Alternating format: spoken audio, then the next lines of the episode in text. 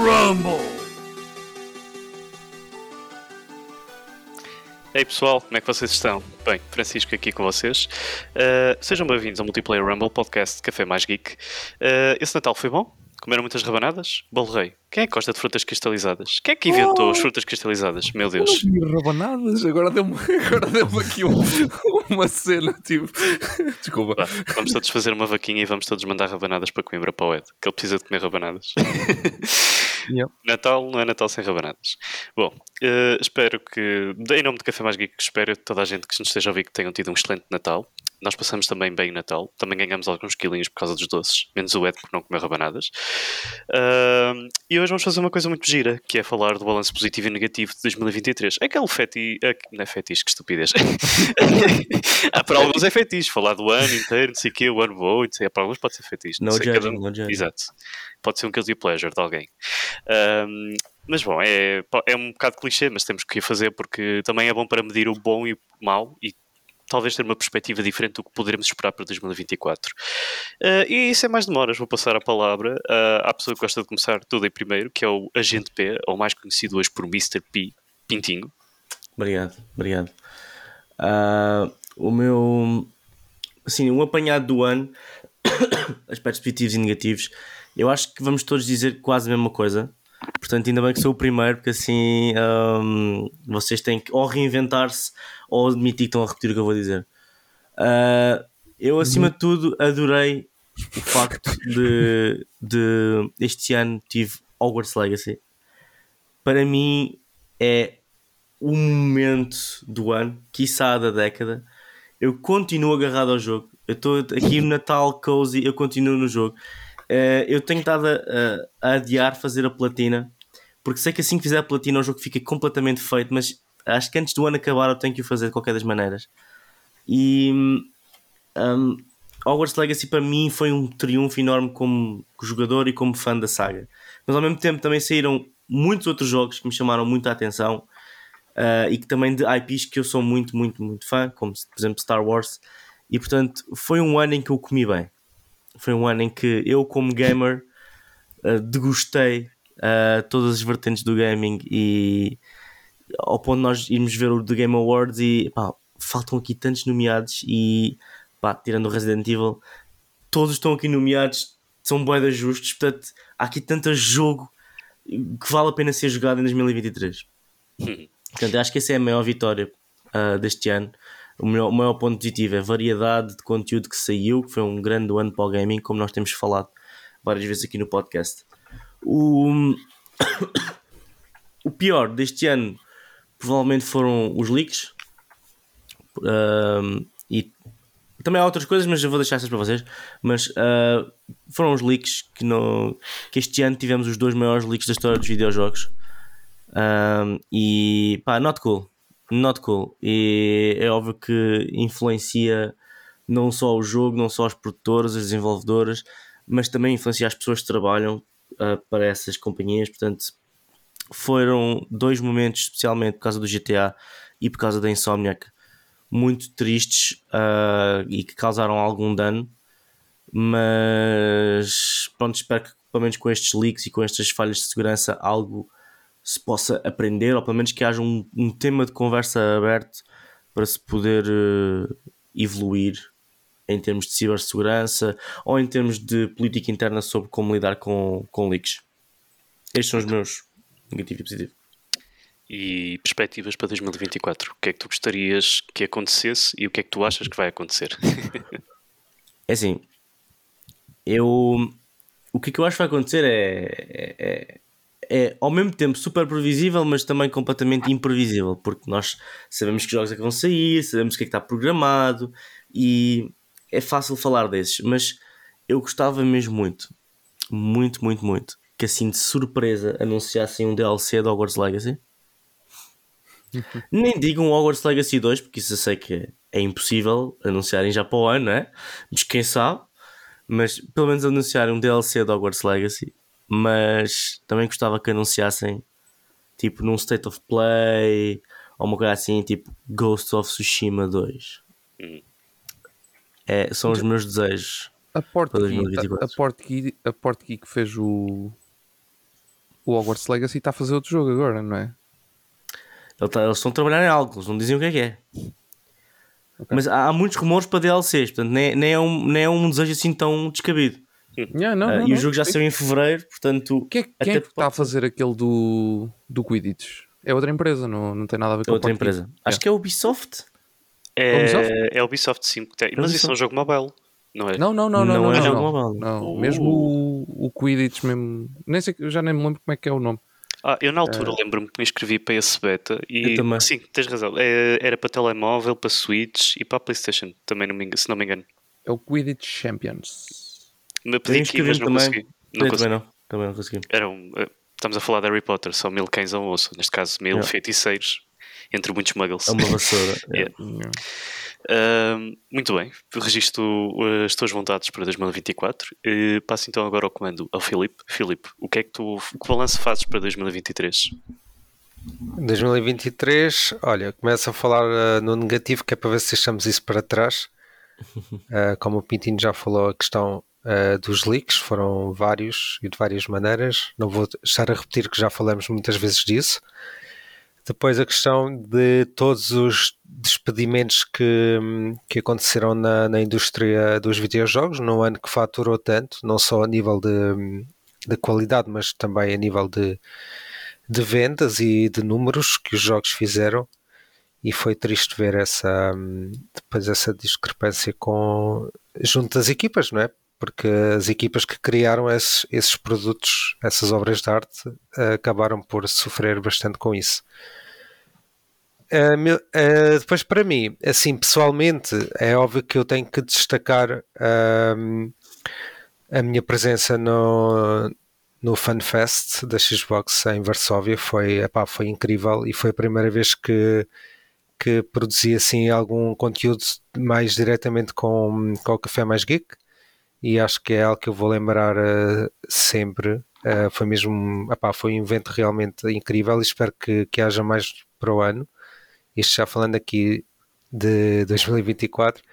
E depois, claro, para mim, eh, pessoalmente, foi a Gamescom, porque foi uma semana realmente incrível. Foi cansativo, mas foi brutal. Eu tive oportunidades que, hum, que ainda hoje, às vezes, não, acho que ainda não processei muito bem. De estar lá a falar com pessoal que trabalha no- nos jogos que eu, que eu gosto de jogar e que nós gostamos de, de mostrar e nos jogos que nós sobre os quais nós falamos aqui tantas vezes.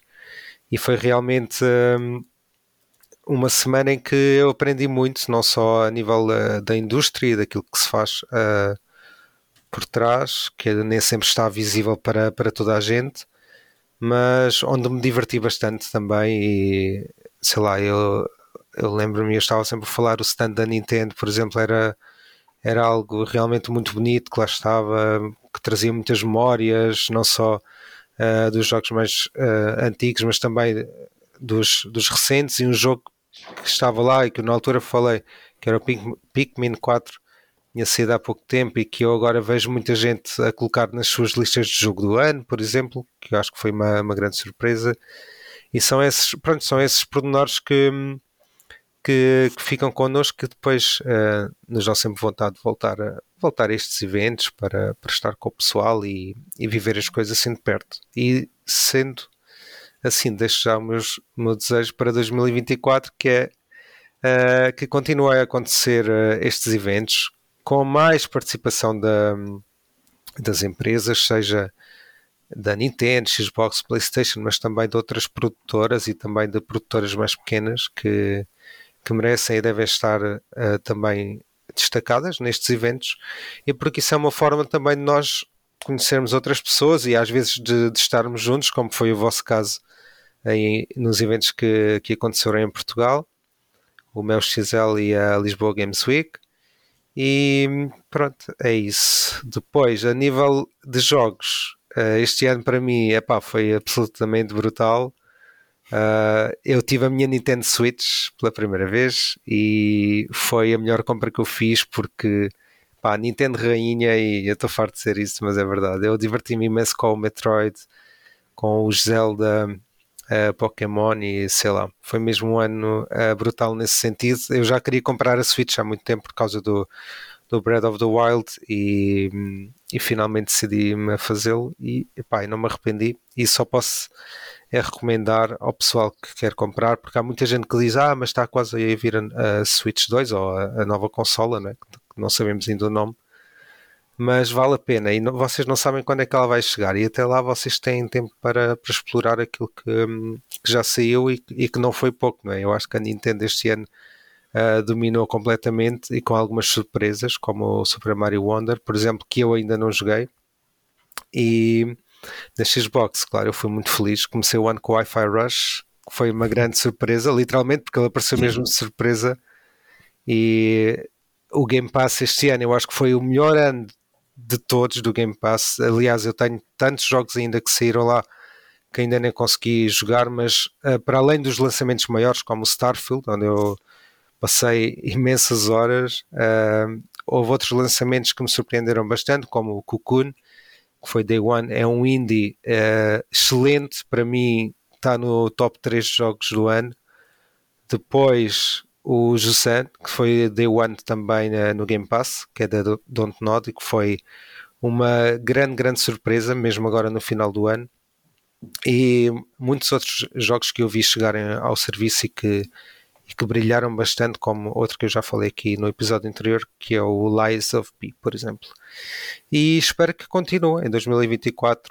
Uh, eh, espero que a Microsoft e o T. Phil Spencer continuem a, a investir, porque é bom ver também não só as grandes produtoras a terem destaque no serviço, mas também estas um, casas mais pequenas e até alguns produtores que são mesmo uh, desenvolvedores independentes é? e, que, um, e que trabalham quase sozinhos nos jogos e depois que têm ali uma, uma forma de, de chegar a um público muito maior que se calhar de outra forma não, não iria comprar ou sequer testar os jogos. E acho que assim resumidamente é isso. O que eu espero para 2024 é, é mais jogos, uh, mais, uh, mais direitos para, para quem trabalha neles e menos despedimentos e, e mais união na, na comunidade também. E, e é isso. Passo a palavra. Muito bem. Ao uh, fica uma guia as perspectivas e um bom balanço até aí alguns pontos interessantíssimos desta questão da, da diversidade dos jogos. Uh, e como já disseste, pá, o Ed tem o comando da mão. Ed, siga em frente. Quais, uh, qual é o teu balanço que fazes deste ano e o que é que tu gostarias que acontecesse e que achas que vai acontecer em 2024?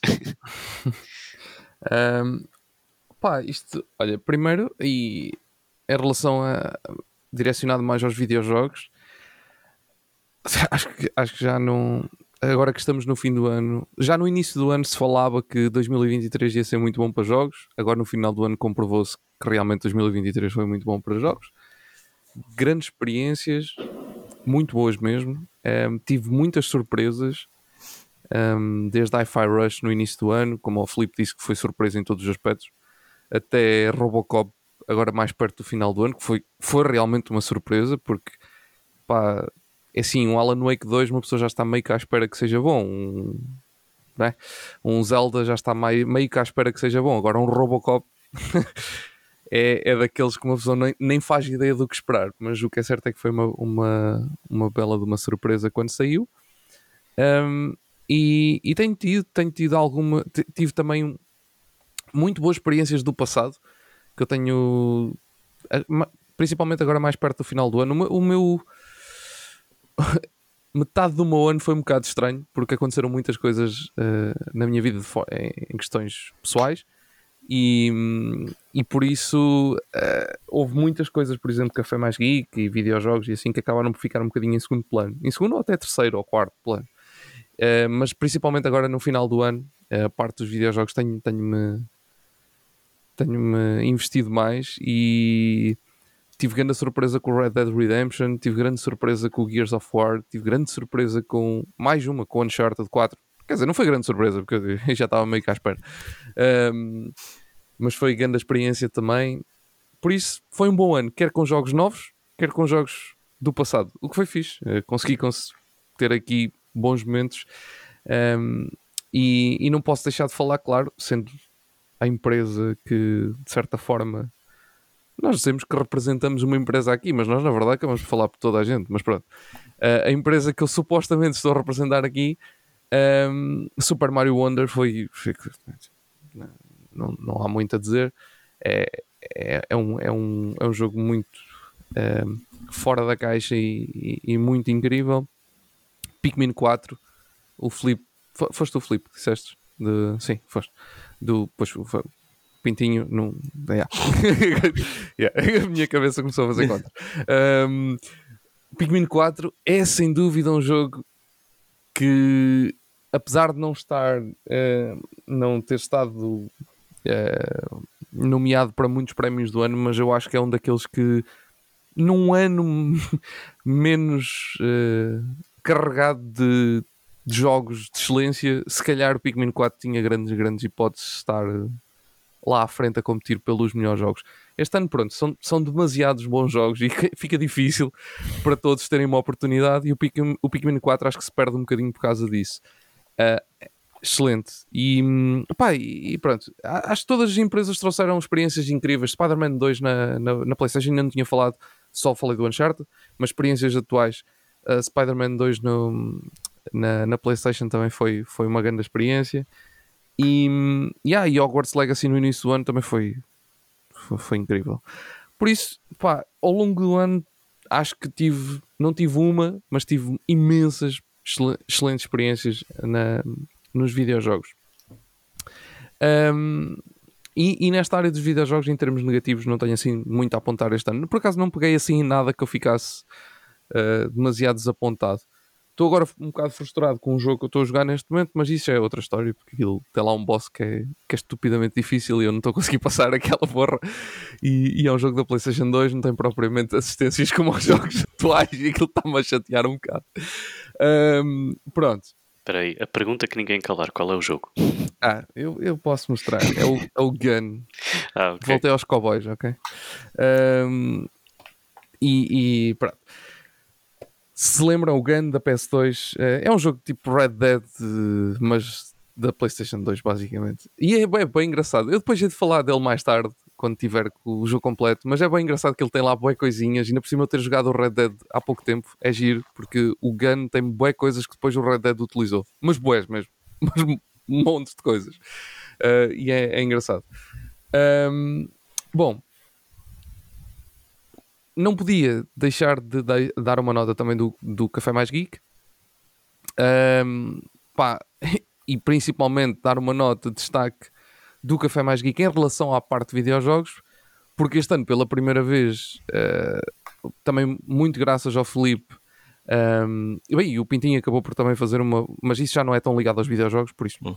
é, é, outra, é outra conversa, mas mais direcionado aos videojogos, muito graças ao Felipe tivemos a oportunidade de estar pela primeira vez com representação internacional, uh, quer na Gamescom, uh, quer em todos os eventos que ele depois tem ido, quer por ele, quer pelo Café Mais Geek. Pronto, uh, acabamos por ter sempre algum tipo de, de representação, o que é giro. Depois o Pintinho também na, na Comic Con Nova York, lá está, não tanto ligado aos videojogos, mas não deixa de ser um, um marco importante na, no, no Café Mais Geek em geral. Um, e apesar de, em termos de eventos nossos, termos estado mais, mais fechados e mais, uh, mais parados, também um bocadinho por aquelas razões que eu falei no início, falei, que, que eu indiquei no início, um, ehm, pá, tivemos muito forte noutros eventos e fizemos coisas incríveis ligadas a videojogos, não ligadas a videojogos, e, e pá, tem sido, foi um ano, foi um ano também muito bom. Um, foi um ano que finalmente foi um ano pós-pandémico a sério.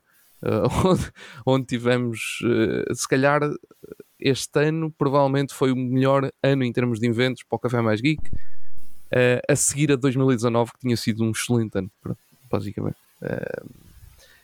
pá, por isso, muitos pontos positivos. Um, pá, com pontos, com pontos negativos do ano, eu acho que, eu acho que as coisas mais negativas que este ano trouxe foi mesmo a. Uh, o exponencial crescimento dos leaks. Acho que é um bocadinho por aí, porque eles sempre existiram, não é uma coisa propriamente nova, não é, não é novidade este ano, mas houve um, um crescimento muito exponencial de, deles. Acho que maior facilidade de acesso às pessoas a plataformas que lhes permite fazer isso, não sei, porque é, é realmente estranho num ano, de repente parece que toda a gente é, é, é um ganda informático e consegue mandar abaixo empresas gigantescas, não, não, não percebo. Um, ou então, como o Pintinho disse, se calhar é um ano para repensar a cibersegurança, se calhar está é tudo mal em questões de cibersegurança e não é as pessoas que estão a, a ter mais conhecimentos, mas são, são as coisas é que estão a ficar um bocado desatualizadas no aspecto da segurança. Mas pronto, não sei, estou só a deixar isso no ar. Mas sim, foi um ano assim um bocadinho agreste nesse, nesse aspecto. Pá, de resto, coisas, eh, notícias menos positivas dos videojogos há sempre, há todos os anos. Tipo, não há assim nenhuma que eu, que eu, que eu aqui uh, queira deixar. Há sempre a chatice, de, a chatice? Uh, há sempre também o problema uh, dos despedimentos, num ano também gigantesco em termos de videojogos, também foi um grande problema e provavelmente vai continuar a haver, o que é muito chato para muita gente. Pá, infelizmente é assim em todo o meio corporativo, não, não é uma coisa propriamente específica dos videojogos, mas este ano foi especialmente agreste para os videojogos. Uh, pá, e há demasiadas coisas. É um, é um ano inteiro, né? Tem, tem, tem, foi um ano tão carregado que é, é difícil uh, contar um apontamento ao outro. Um, pá, pronto, basicamente é isso. Não tenho. Acho, acho que é isso. Em termos de 2024 estou bem ansioso porque já aí é uma data de lançamentos que eu estou à espera. Começando já por janeiro, uh, dia 19, 19, o Prince of Persia. Yes, uh, yes, yes. estás a falar do remaster de Last of Us. O quê? Era o Prince of Persia não, também. Isso não... yeah, é mesmo por isso que eu estou bué desesperado. Opa, não, eu estou a torcer para que esse jogo seja bom. Fogo, Ubisoft não me Ah, o Prince of Persia, sim, sim, sim, completamente. Eu também estou uh, bué, bué ansioso para pa, pa meter as mãos nisso. Ainda agora há dias um, eu recebi aí uma, uma prendinha que agora até, até aproveito para fazer um, um shout-out. Uh, recebi aí uma prendinha um, um, da, da, malta do, do Séries da TV, porque é um site que eu também já há muitos anos que trabalho com eles e tal, e eles então passaram, deram-me uma prendinha este Natal e eu até andava a ver uh, onde gastar a prendinha e estava a ver pré-reservas de videojogos. Estava a pensar, bem, é uma boa forma de descontar o dinheiro de, das pré-reservas. Normalmente, pronto. Um, e, e, eu comecei a ficar, comecei a dar em louco, porque, quer dizer, uh, Prince of Persia, depois tens um, o, o Super Mario, o Donkey Kong vs Super Mario, Super Mario, acho que é assim, ou Mario vs Kong, Donkey Kong, é uma, é, o nome é uma coisa assim um, o Final Fantasy Rebirth, uh, um, o Tekken e tipo, eu começo a ver aquelas coisinhas todas e de repente começo a ver janeiro e fevereiro. E eu, bem, nossa senhora, ok, vai ser, vai ser complicado. Uh, já estou a ver que este ano, 2024, se se mantiver assim até ao final do ano, também não vai ser fácil. Vai ser um ano bem ao estilo 2023. Um, mas pronto, yeah, por isso, muita coisa que estou à espera super ansioso para jogar o Final Fantasy também, uh, o Rebirth, porque estou à espera dele desde a pandemia, basicamente, desde 2020 uh, eh, ou 2021. Quando é que ele saiu? 20? 21? 20, 20. Foi 20, 20. ou 21? Eu, sei, eu não sei. Eu sei que estava em casa quando eu joguei. Parado. Foi, foi 20, foi 20. Por isso vou supor que, se, que foi, foi 2020, 20, sim, yeah, sim. Yeah. E pá, eu que não sou fã, como já referi várias vezes, de, de RPGs, nem sou fã de de JRPGs, estar ansioso por um Final Fantasy acho que é um ponto, um ponto bem positivo, não é? uh, mas já, adorei o, o set, o primeiro, e estou muito, muito, muito curioso para, para, para continuar esta aventura. Um, yeah, epá, sim. E ansioso porque chegue 2025, porque quer dizer, GTA 6, provavelmente Metroid Prime 4. Uh, e provavelmente a nova consola da Nintendo, por isso, yeah, quer dizer, isto, estes próximos dois anos vão ser um bocado loucos. Vai ser giro. É como todos nós gostamos. Uh, pá, olha, eu só, pronto, o problema de falar em último, que eu acho que não é um problema, é praticamente vocês quase que já disseram tudo, também eu ia dizer. A questão dos leaks, eu acho que é o mais negativo que aconteceu em 2023, se não mesmo o mais negativo. Uh, mas, e tentando fazer já aqui ponto com o 2024, o que eu espero que não aconteça em 2024 é que este problema se normalize e depois comece a tornar ou banalizar a questão. É, é mais um leak. Ah, já estamos habituados a isso, o pessoal tipo. E não só, depois nós falamos isto também na última. No último podcast, que é a questão da forma de como depois a imprensa também ou não divulga isto, ou também o não informar faz com que as pessoas depois comecem a normalizar e banalizar isso. Um, espero que isto vá no sentido completamente contrário, ou seja, que não haja leaks e que as pessoas não banalizem, não banalizem os leaks. Uh, opa, e de pontos positivos, eu tenho mesmo que dizer que é a questão da diversidade de jogos que nós tivemos, porque eu acho que independentemente de gostar muito de FPS, independentemente de gostar de bons RPGs, independentemente de gostar de bons jogos indies, um, até point, and, point and clicks que nós tivemos este ano, um, eu acho que foi um ano muito cheio e temos aqui um tutti frutti de jogos que satisfaz qualquer um. Uh, e o que eu vi anunciado já para 2024, fazendo ponto também com isso, é, eu acho que podemos também esperar mais diversidade e, e eu gosto disso, mas não é só de uma empresa, são de várias. Eu acho que este ano também tenho que destacar que foi talvez a vez em que eu vi mais a Xbox a levantar um bocadinho o queixo de levar tanto, depois de levar tantos e tantos anos porrada da, da, da PlayStation. Uh, só ter jogos nomeados em si uh, da Game Awards já foi muito bom. E jogos vencedores exclusivos Xbox. Uh, e sinceramente eu também gosto de ver a diversidade por parte de outros jogos propostos também pela questão da Nintendo, mas a Nintendo também é rainha nisso. Eu também concordo completamente com o Filipe. É rainha em, quase, em tudo ou quase tudo. O Pentico já está assim olhado de lado a dizer: hum. não, não, não vale a pena. São 3 contra 1, não não ganhar. Não, não. Mas até, por exemplo, questão, quando falo de diversidade, nós por acaso não temos aqui ninguém a representar a PC, mas até mesmo os jogos exclusivos de PC, nós, eu acho que estamos bem servidos. E 2024 vai trazer também uma coisa muito boa. Uh, eu acho que vai dar conseguimento a isso. Ou seja, uh, podemos esperar que 2024 vai dar continuidade ou aumentar ainda mais a qualidade que nós vemos de 2023. E por outro lado também é a questão gráfica dos jogos, que eu acho que também tem dado assim saltos interessantes. Estamos cada vez com histórias mais longas. Uh, pá, acho que as experiências têm sido diferentes. Um, e assim, eu não quero ir com muitas expectativas, porque também não gosto que as expectativas sejam, fiquem, sejam completamente furadas. Um, mas também reservo também, ou tenho as minhas ressalvas um pouco a questão de criar muito hype sobre determinados jogos que já estão a ser anunciados, porque quando menos esperarmos, podemos também ter assim uma notícia um bocadinho másinha a dizer: olha, por causa de um leak ou por causa de uma situação, nós tivemos que adiar este jogo em vez de sair em 2024, sair em 2025. Pronto. Mas eu acho que todas as empresas querem lançar os jogos em 2024 porque ninguém quer lançar jogos em 2025 por causa do GTA. Mas isso são outros problemas. uh, epá, posto isto, eu acho que já fizemos aqui um excelente balanço de 2023 e pronto, os nossos votos e desejos para que seja 2024 e acho que podemos passar para a segunda parte do podcast. Ah. Rumble! Eu ainda olhei para o Pintinho a dizer: será que o Pintinho vai fazer porque vai ver que o Edson vai esquecer? Esse, ou... Não, porque estava, estava a contar com o não, não, não tem mal. Bom, uh, Buffs e Nervos. Quem quer começar primeiro? Pela mesma ordem de há pouco? Pode ser? Pode ser. Força, Pode Pintinho, lança de cabeça. Jesus, tanta, tanta luz.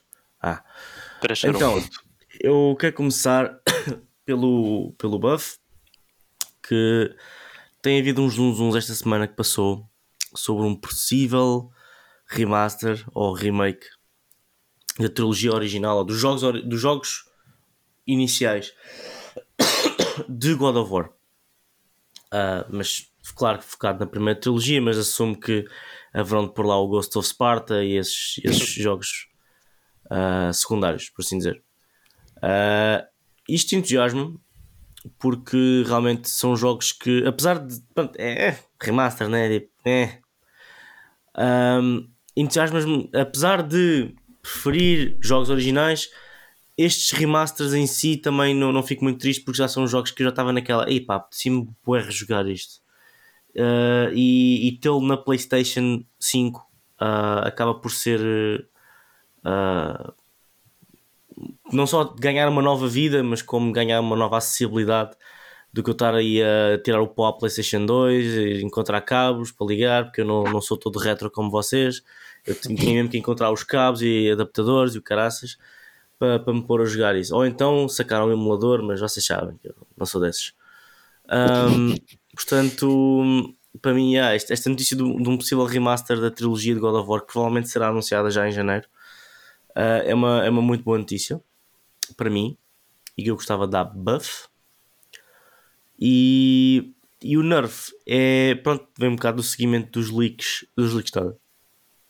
vem um bocado no seguimento do, dos anúncios do The Game Awards. Nós vimos que foi anunciado o Blade, Marvel's Blade, uh, mas também já há notícias a dizer que o jogo é capaz de só sair em 2027. Agora, isto é rumor, mas quando um rumor começa que o jogo é capaz só de sair em 2027, eu fico logo nervoso. Porque normalmente estes rumores não estão assim tão longínquos da realidade e às vezes estão para um aspecto positivo de 2027 e se calhar o jogo só sai em 2028. Eu acho que isto é muito tempo. acho que é muito tempo entre um jogo ser anunciado e um jogo sair, que é uma coisa que, que acontece há anos, mas que poderia de alguma maneira estar a ser melhor lidado nos dias de hoje. Especialmente, eu sei que é cada vez mais difícil esconder uh, coisas, e com os, mesmo com NDAs e tudo mais, e pronto, agora com os leaks, mas em 2023 temos um jogo deste calibre a ser anunciado e não sair no ano que vem já é chato, sair dali a dois anos já é pronto, Phoenix, gandador. Man, mas sair dali a 4 anos, hum, acho que hum, não sei. Dá, acaba por depois dar aso o jogo é cancelado e formou-se boa da hype à toa. E, é como quase aquela. Agora já ia dizer Não, vou dizer a mesma. Aquela coisa que as pessoas.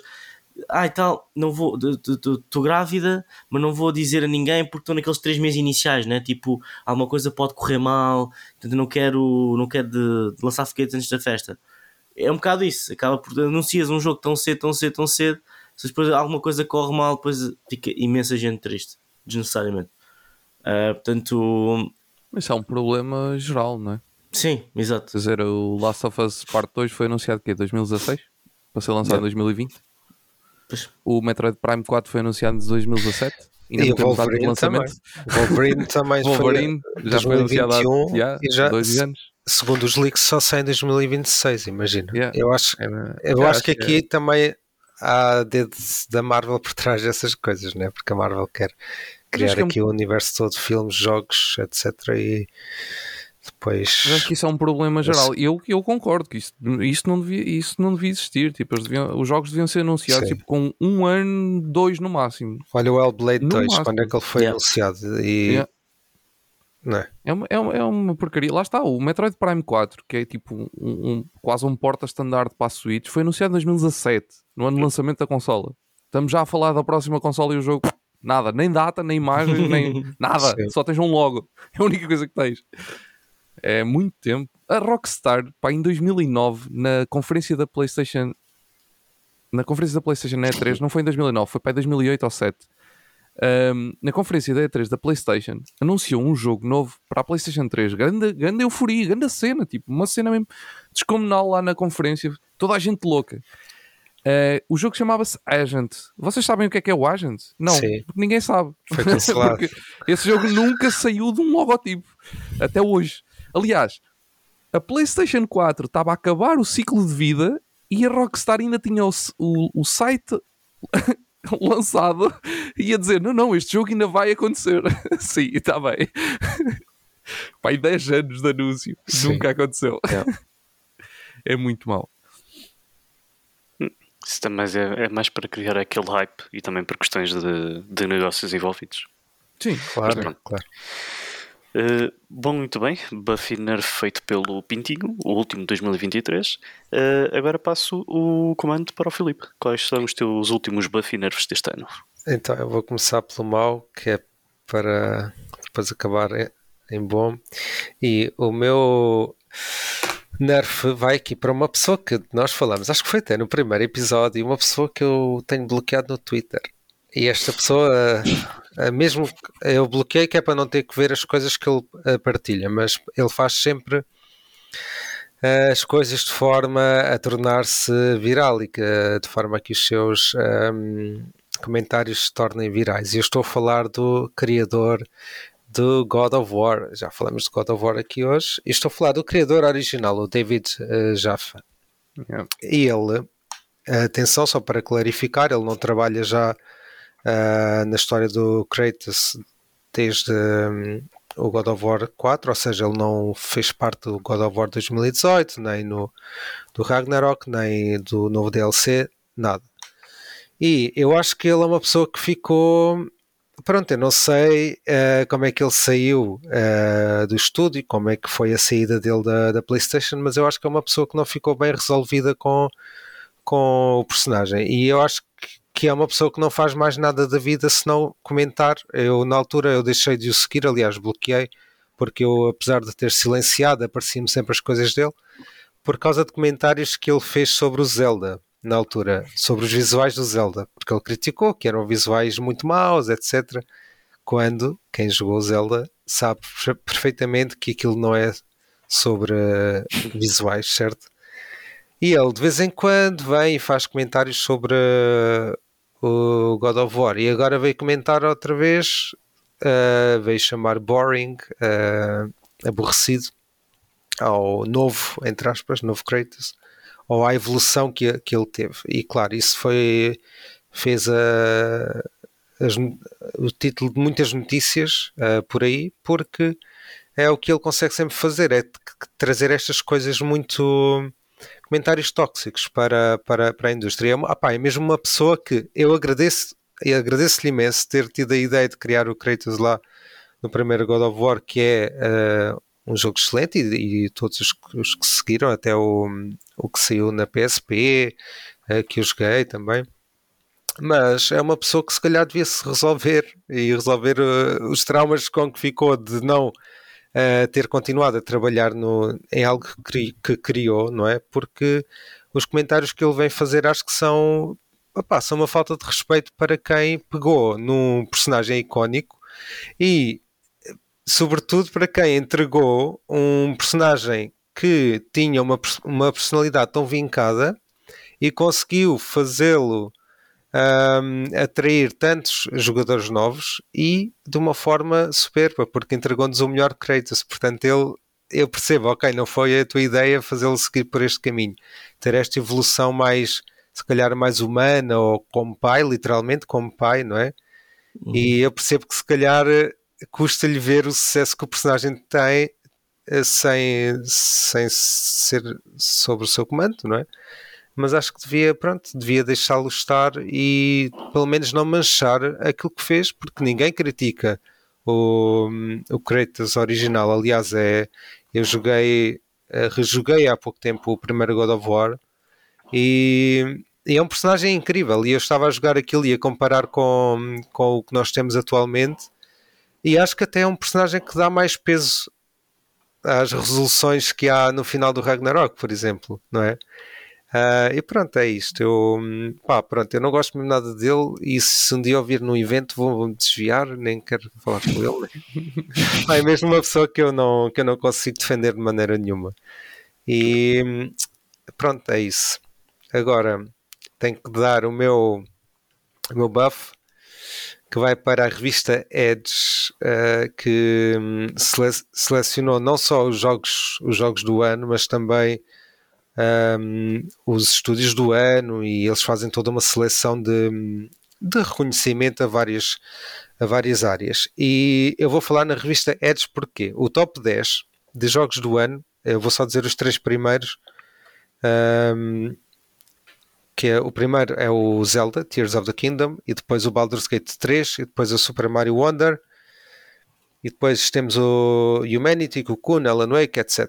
E só para dizer o seguinte, este é um top 10 de jogos do ano em que há aqui jogos que eu, vou ser muito honesto, não tinha ouvido falar. E eu acho que é, isto, é disto que nós precisamos é, nesta indústria, é ver diversidade e não ver sempre tops que parecem que são uh, copy-paste uh, dos jogos que fizeram, que deram que falar ou que estiveram em todos os tops, porque é isso que atrai, que atrai os fãs, às vezes uh, os fãs tóxicos que vão lá para os comentários fazer guerras, e é isso que atrai cliques. E eu gostei de ver uh, esta diversidade de, de estúdios e de jogos mais pequenos, porque eu ao ver um, um jogo que eu não conheço, por exemplo, está aqui o Chance of Sinar, que eu já tinha ouvido falar, mas que não, não liguei muito na altura. E quando vi aqui no top, pensei, ok, se calhar é melhor dar-lhe uma, uma oportunidade. E acho que é uma forma de chamar a atenção também para, para outros estilos, como o Francisco disse há pouco, ou, foi um ano assim tutti frutti, né? porque tivemos muitos estilos variados e, e acho que isso também é importante. E depois, só para vos dar outros exemplos, eles elegeram, por exemplo, o jogo do ano na Xbox, eles não elegeram nem o Wi-Fi Rush, nem o Forza, nem o Starfield, mas sim o Planet of Lana, que foi um jogo que eu joguei e que é realmente muito, muito bom, mas é um jogo, é um jogo pequenino de, que jogas em 5, 6 horas, talvez até menos, mas é um jogo realmente uh, muito, muito bom. Eles na PlayStation elegeram, não, não foi o Spider-Man, foi o Humanity, por exemplo. E acho que é importante termos estas grandes publicações a fugir um pouco àquilo que, que nós já criticamos aqui muitas vezes, que é uh, criar títulos ou artigos só para, um, para fomentar essa, essas guerras que atraem cliques e comentários e, não é? e aquilo, aquilo que nós sabemos e, e ver também uh, a criatividade ser, ser premiada. E é isso que eu espero que continue a acontecer no próximo ano. Muito bem. Uh, Ed, qual é o teu buff? Olha, o meu nerf vai para. Um isto, isto veio um bocadinho também atrás daquelas questões dos leaks. Uh, obviamente, estas informações vêm cá para fora. Isto é um nerf, uh, ao mesmo tempo, e não é. Uh, mas mas é, é, porque está ligado a uma coisa muito chata. Não, não é propriamente desta questão que eu estou a dar aqui como nerf em específico, mas sim de, do, do que nós já temos vindo a ver como notícia mesmo concreta e factual lá está, isto vem, advém dos leaks, por isso é que é sempre um bocadinho naquela da pode ou não ser verdade. Um, mas pelos vistos a Sony um, fez bastante pressing a vários estúdios do, internamente para cortes de pessoal, para cortes de financeiros, em tudo o que pudessem, pronto. Pá, eu não me admiro que isto seja verdade, porque realmente nós temos visto alguns cortes feitos por muitas empresas, incluindo a Sony. Aliás, tem acontecido muito com a, com a Bungie e tudo, tem, tem havido montes de confusão com a Bungie à custa desses cortes. Por isso, eu não me admiro que isto tenha acontecido. Mas lá está, é mais uma, mais uma agulha uh, a espetar-se num, num, assunto que tem vindo a ser demasiado normal uh, em 2023. Um, pá, e é mais um, e esta, esta informação que acabou por, por, vir do, do, dos, dos leaks da, da Insomnia, que ao mesmo tempo veio confirmar algumas coisas que já tinham vindo a ser noticiadas antes, uh, só vem mostrar que nenhuma empresa, nenhuma, seja qual ela for, seja a empresa que esteja mais, uh, sei lá, a vender mais ou a vender menos, não interessa, nenhuma delas uh, está livre de uh, deste tipo de, de, de notícias e, e, pronto, e temos vindo a Microsoft a mesma coisa, também tem feito layoffs que nem, um, que nem gente grande. Aí mais na questão Microsoft do que propriamente na Xbox propriamente dita, estou a falar mais Microsoft em geral, uh, e se calhar a Sony igual, como Sony mesmo, porque a Sony não é só videojogos, não é? A Sony não é só Playstation. Um, a Nintendo não sei porque a Nintendo nunca sabe nada, porque aquilo, tipo, aquela empresa é mais fechada que com um cofre com cinco códigos diferentes. Uhum. Um, por isso também é difícil de saber o que é que, o que, é que se passa por lá. E além disso, a Nintendo tem, tem, ainda tem um, uma estrutura demasiado antiga e enraizada na cultura japonesa e aquilo para mandar a gente embora é muito difícil. Por isso eu até acredito que lá não esteja assim tão, tão complicado nesse aspecto. Pelo menos Uh, na parte de empresa principal. Depois os estúdios externos que são de outros países já é, já é outra história, porque eles têm estúdios em Espanha que trabalham com eles e na Europa, noutros sítios, uh, em UK, e por aí fora, América também. Por isso, a esse aí já é diferente, mas também não, não, tenho, não tenho assim muita informação. Mas pronto, temos visto muitas vezes isto e é mais, um, mais uma agulha a meter no, no, já no fresquinho de 2023, já, é, já está mais que cheio. Uh, com buff, Epá, pelos vistos, à noite uh, o Kuma está de regresso. E isto para mim é tipo grande notícia, mano. Eu adoro este ursinho. Uh, por acaso é, é, um dos, é um dos personagens que, que eu curtia muito no, na, na, minha, na minha era de ouro do, do Tekken, que era o Tekken 2 e o 3, na PlayStation 1, basicamente. E, epá, yeah, e estes personagens, eh, quer o Kuma, quer o de aquele como é que ele se chamava? O canguru. Madeira. Ah, Não, o. Moji. emoji. Uh, quer o canguru, yeah. Não é emoji, é Mokujin. É Mokujin, é, é, é, é assim, yeah, yeah, yeah, quer o canguru também. Era um daqueles personagens que. Um, e o Alex, que, que era o dinossauro pequeno. O dinossauro também, exatamente, exatamente. já não me lembrava disso. Mas yeah, são, é, pá, são, são daqueles personagens que eram sempre. Era, era bem diferente, né? De, tu tinhas um jogo cheio de humanos e depois de repente aparecia tipo um, um boneco de madeira que lutava. Tipo, não, não faz sentido. É, foi ser japonês é, ali, tipo, ah, yeah, vamos criar yeah. mais personagens, não temos nada. E se puséssemos um dinossauro pequeno? ok, pode ser, porque não? Why not? E um canguru com luvas de boxe. Também. Porque não?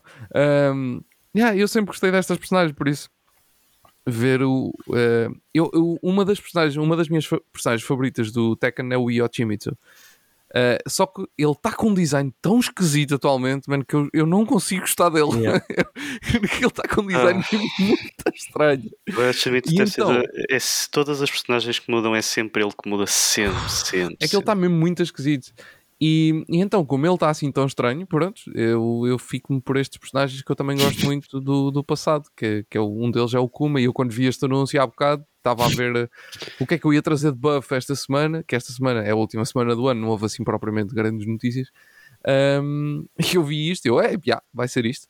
De qualquer das formas, eu tinha aqui outra, outra notícia um, que só vou deixar essa nota porque sei que o Francisco não vai falar dela e também estava como buff, entre aspas não sei se lembram, eu deixei há, há umas semanas uma notícia, um nerf que era a questão dos, de, dos conteúdos digitais que a PlayStation tinha removido uh, e que uhum. a malta passou-se. Pronto, a PlayStation voltou atrás na palavra e não vão remover nada. Uh, ou melhor, vão remover da loja, não vai ser, ser possível comprar, blá blá blá blá blá, mas os utilizadores vão continuar a poder usufruir dos conteúdos.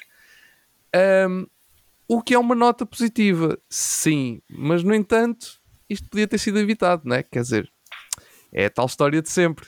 É, pá, nós quando estamos no digital estamos sempre sujeitos a, àquilo que os estúdios querem e se eles quiserem remover, eles removem não tinham que voltar atrás. Por acaso, pronto. O pessoal fez tanta, tanto barulho que eles acabaram por, por eh, para não ficar mal vistos, voltam atrás. Mas não, atenção, malta, isto, isto não é regra, isto é uma exceção. Yeah. Safaram-se, pessoal, vocês agora safaram. yeah, isto é uma exceção. Isto aconteceu porque, olha, alguém lá dentro se lembrou: é pá, e que tal se deixássemos as coisas para aqueles que já compraram? É. Por que não? Yeah. Não é uma ideia excelente. Eles, eis, como é que nunca pensei nisso? Tens toda a razão. Eu, depois, vai lá, vamos está lá, nas, está lá nas letrinhas pequeninas, a malta é que não lê, não é? Ninguém lê isso. Ninguém tipo, lê. lá está escrito: tu, ao comprar este jogo vais vender a tua alma. E o pessoal tipo, aceita. E depois vai ver. Ah, siga, vamos embora. Sinto-me sem alma. Depois vou ao psiquiatra. Pá, sinto-me um bocadinho em baixo, sem alma e psiquiatra. Você jogo. comprou um jogo é... recentemente. Comprei. Leu as letrinhas? Não. Olha, veja o que é que diz aqui. Ah, é esse o problema. Enfim. Ah, é, Lá estamos nós a brincar com coisas sérias. Bom, uh, eu também vou ser rápido na situação. Eu vou começar também com o, o meu nerf, que por acaso coincide um bocadinho com o tema que estamos hoje a falar uh, no podcast. Uh, nós sabemos muito bem que os jogos live service têm vida curta, para não dizer outras coisas, uh, curtas. Ehm, e uh, saiu uma notícia muito interessante da Kotaku, ela foi atualizada sem exagero oito vezes, porque eles à medida que iam lançando a notícia, passado que três ou quatro semanas, haviam anunciado outro jogo live service que ia fechar em 2024. São 64 no total. Epá, e por acaso ele tem diz 60, mas depois, olha, uh, tenho aqui alguns exemplos que isto sei através de slides, desde o, o Gran Turismo Sport, uh, o Only Up, por exemplo, uh, pronto, o Quantum League e pronto, são 60, não vou dizer todos, mas o Second Extinction, são todos jogos, alguns deles que estão muito disponíveis na Steam e outros também na, na PlayStation 4, da PlayStation 5 e também da Xbox, mas que vão parar. E é assim, eu acho que também é uma questão que eu gostaria menos de ver isto. Ou, perdão, isto no, no meu português agora foi um bocado par, mas eu não gostaria de ver isto uh, reproduzir-se que nem coelhos em 2024, que é o facto do live service crescer abruptamente. Senão depois temos este problema. O jogo, ah e tal, temos perspectiva para mantê-lo a crescer durante 3 ou 4 anos e a partir daí depois logo se vê. O logo se vê é fechar os servidores e as pessoas que supostamente compraram um jogo só podem ser jogado uh, multiplayer ou no modo online e com os servidores fechados vocês compraram 60 euros de uma coisa que só dura 4 anos e depois desaparece. E não é porque o jogo deixou de existir digitalmente, é porque simplesmente os servidores fecharam. E muitos destes jogos que eu estive aqui a mencionar nem sequer têm modo de história para se fazer, nem se podem ser jogados de modo offline. 4 anos estás a ser simpático. Sim, eu houve jogos da né? PlayStation 5 que passado meio ano fecharam. tipo, isso. Tenho exemplos disso. Eu lembro-me de um que O- foi lançado aquele- pela Ubisoft. Aquele. O, como é que ele se chamava? O Godfall, acho eu. Sim, Acho mas que era assim. Oh, esse é Esse aí um desses. fechou tipo em sei lá, meses. Aquilo acho que nem um Não ano chegou a durar. Foi sem- eu acho que chegou a durar um ano, mas não foi um ano Yeah. feliz. Não. Exato, é isso, é isso. Acho que eles tinham uma pessoa a jogar, ou o que era. Tanto que eles depois até fizeram uma cena qualquer com a Eu pessoa. nem sei o tipo, que é isso. E sabes, sabes o que é que é o pior? É que no outro dia cheguei a uma loja e estava lá o jogo à venda a 50 euros. E eu pensar, what? Yeah. Mas, mas que jogo é esse? Eu não, tô, não me lembro. Pá, o Godfall, se bem me recordo, aquilo foi o primeiro grande anúncio para a PlayStation 5 Uhum. ah, já sei, já sei, já Uhum. sei. da sim. Square Enix, acho Já eu. sei, já sei. Uma coisa Não, assim é da Gearbox. Gearbox. Gearbox, era da Gearbox, exatamente. Que é, é, é um loot, uma espécie de looter shooter na terceira pessoa, mas imagina que Borderlands e Destiny tiveram um filho. Pronto, deu Godfall. Aquilo É a melhor durou, forma de. durou Yeah. pouquíssimo tempo. Mas estou a falar desse, mas tipo, já tivemos aí casos de imensos jogos. Tipo, não estou a falar da PlayStation agora em, em concreto, mas imensos jogos que fecharam tipo passado meses. Eh, Sim, e, e eu quando vi esta notícia achei piada porque eu tive só a ver a notícia e a notícia foi atualizada sete vezes e eu, bem, foi mais coisas anunciadas para além daquilo que eu estava a anunciar. Mas são 64, por isso depois o pessoal basta só pesquisar que jogos vão fechar em 2024 live service e vão à Kotaku e vem isso. E Ah, a Sony andou a fazer a Naughty Dog perder tempo. com- Bem, enfim. Com É, esse o outro. fechou antes sequer de abrir. Pois, É, ainda olha bem, aí. né? Porque se pelo menos que- agora eles vão fazer aquilo que sabem fazer bem, né? Que são os single player. É, se bem que também é aquela situação, o problema do The Day Before eh, deu no que deu. Ah, eu não sei se o modo single, single player ainda pode fazer o jogo sobreviver, mas eles fecharam completamente os servidores. Este também já se podia incluir aqui na lista. O The Day Before? Sim. Ah, esse. Ai, olha, pois, como é Esse é outro. a esquecer Esse desse? é outro, não é? Esse aí, nem dois dias durou. Seja um mês. Não, mas é porque pela qualidade, que o jogo está uma bosta. É só- Enfim, eh, estamos em 2023 e ainda temos isto. Temos anunciados jogos gigantes. Pá, jogos que foram anunciados há mais de 4 ou 5 anos. Toda a gente ali criar um hype gigantesco que vai saber. O jogo dura dois dias e é um flop autêntico. Bom, é por isso que controlem o hype em 2024. É só isso que vos peço. Que já comecei a ter a fazer esse treino há algum tempo e já me tenho safado de alguns ataques cardíacos. E desgostos também. Com buff, eh, tenho a anunciar que foi uma notícia que lançou, foi lançada ontem pela. eh, foi anunciado, quer dizer, já anunciaram mais do que uma vez, mas fizeram ontem uma compilação dos jogos anunciados para o Game Pass para 2024, daqueles que já foram ditos, por exemplo, na Gamescom. Eh, e eu fiquei muito eh, agradado pela ver, por ver também é a questão que eu já frisei da diversidade de jogos que lá estão. Muitos jogos indies também, eh, indie developers que estão a ter voz e que estão a afirmar eh, através de eh, destes serviços do Game Pass e também da, da PlayStation, mas eu, tô- eu só estou aqui a falar do Game Pass. E vi jogos, por exemplo, desde o Flight Simulator 2024, eh, o City Skylines 2, eh, o Avowed, que também, pronto, eu aí tento eu também controlar o meu hype, mas sendo a Obsidian que está por trás, eu acredito que vai sair dali um produto fixe. E pronto, eh, gostei do que vi. Se quem também quiser ver, vá, eh, basta só também ir ao, ao X, à plataforma social X, eu agora não posso dizer Twitter, e procura. Podes. Se- Posso, Tinha- ao antigo. Twitter, vá. não sei, depois, ah, não é antigo Twitter, é o X. Eu, eu ainda tenho, eu ainda tenho o pintainho aqui no, no Pintainho? meu telemóvel. É o pintinho, pronto, é um pintinho azul. A mim nunca mudou para o, para o, para o X.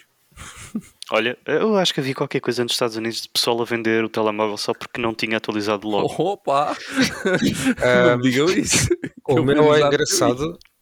Eu tinha mudado para o X, mas eu não sei bem quando foi, mas tipo há duas semanas ele voltou. a- diz X, mas tem o símbolo através do. Do passarinho. É, o meu também, o meu tem, o- tem ali o passarinho. Yeah, Tem X, mas tem o passarinho. Ali. Não, Nunca, tem nunca Nunca mudou. Não, meu, Yeah, não. sei porquê. o meu patente só tem tá X e acabou. Uh, epá, e gostei, gostei do que vi, uh, deixou-me contente com o serviço porque eu também foi este ano que eu adquiri uma Xbox Series S e acho que foi uma compra boa. Acho, porque também gosto de ver a Xbox levantar a, a cabecinha depois de levar tanta porrada durante, durante anos, e anos, e anos consecutivos da Sony e de outras consolas como a Nintendo. É verdade. O Ah, deserto, vocês não têm noção. Pregar no deserto é complicado para qualquer um.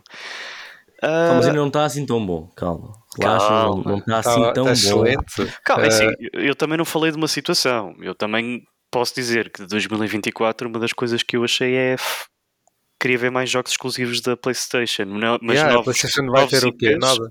Mas novos Nada. IPs. Calma, E o que eu vejo muito calma. é continuações de jogos anteriores. Isso também É. deixa-me um bocado assustado. É, é só remasters e remakes. Então, É mas assim, eu, eu vou, vou-lhes Deixa- perguntar. Eu olha, comprei a deixa-me dizer PlayStation uma para coisa. isso. Deixa-me dizer uma coisa. Uh, e agora em favor- vou falar em favor da PlayStation, ok? Uh, mas é só uh, para um assunto, é muito rápido, ok? Não, estou a brincar, mas, mas, mas vou falar em favor da PlayStation por, por um motivo. Há um jogo, eu, não, eu não, não tenho visto muita gente a falar. Há um IP novo que a PlayStation vai lançar em março, acho eu, uh, que tem-me deixado curioso. Um, que eu, eu até, recebi, até recebemos uma perra agora há poucos dias eu não me recordo agora do nome. eh, é um jogo tipo de. Aquele parece-me ser tipo também samurais. eh, ou É coisa o do género. Eh, Ronin. Ronin. Ronin, exatamente. Rise of Rise Ronin. of the não é? Ronin. yeah. Rise of the Ronin, exatamente. Pá, yeah, eh, pode, ser, eh, pode ser interessante. Quem sabe? É um novo. Já está disponível para reserva. Yeah. Por isso, yeah, é, sai dia 22 de março de 2024. Estava aqui a confirmar na press. Passa-se no Japão do século XIX e Século XIX. século XIX. Sim, Espera, isto está certo? Havia, É, se havia é. samurais Sim, do havia século samurai- XIX. sim, mas eu- Não, eu sei, eu sei, O mas. trailer não parecia nada do século XIX. Yeah, é isso, é isso. Por isso é que eu agora também fiquei. Mas é pá, pode ser um erro aqui na PR. Por acaso não sei, não, mas está aqui escrita duas vezes. Por isso vou Ok, supor que então é. está certo. Ver aqui. Pode ser já estou uh, a E- aquela cena do E último é samurai. feito, é feito pela Team Ninja. Uh, e eu É um estúdio bastante adorado. Sim, Yeah. atenção. Pá, eu estou agora isso- a jogar um jogo muito dele, o que é Mil- e que isso. 1863. É no jogo que se 1863, ok. Ok, ok. está tudo, tudo, É está isso. tudo. Vai-me Por isso, interessar então. yeah, apesar de sim, o, o ano de 2024 da PlayStation, neste momento, neste momento que estamos a falar, não está propriamente a coisa mais interessante, pelo menos até agora. Ah, mas este aqui, pá, yeah, uma coisinha nova que não é um remake, não é uma sequela, não é um reboot, é um jogo novo. Pronto, Ok. parece-me. Eu acho que então vou guardar um bocadinho o hype porque estou a jogar o Final Fantasy uh, Origin, que também é, foi uma collab feita entre a Square Enix e a Team Ninja. Uhum. Uh, e vou então guardar reserva para esse jogo e também guardar, e tem aspas, uh, guarda- guardar o hype. E também para o Final Fantasy, o Rebirth, Uhum. que acho que também é, Verdade. faz ligação de um ao outro. Diz. Vai, vai ser o Final Fantasy e o Rebirth é exclusivo PlayStation. Uhum. Sim, é. Em princípio, sim. Como Temporário, primeiro, sim. E Stellar Blade. Uh, Stellar Blade. Stellar- sim, Stellar ver. é Blade. isso.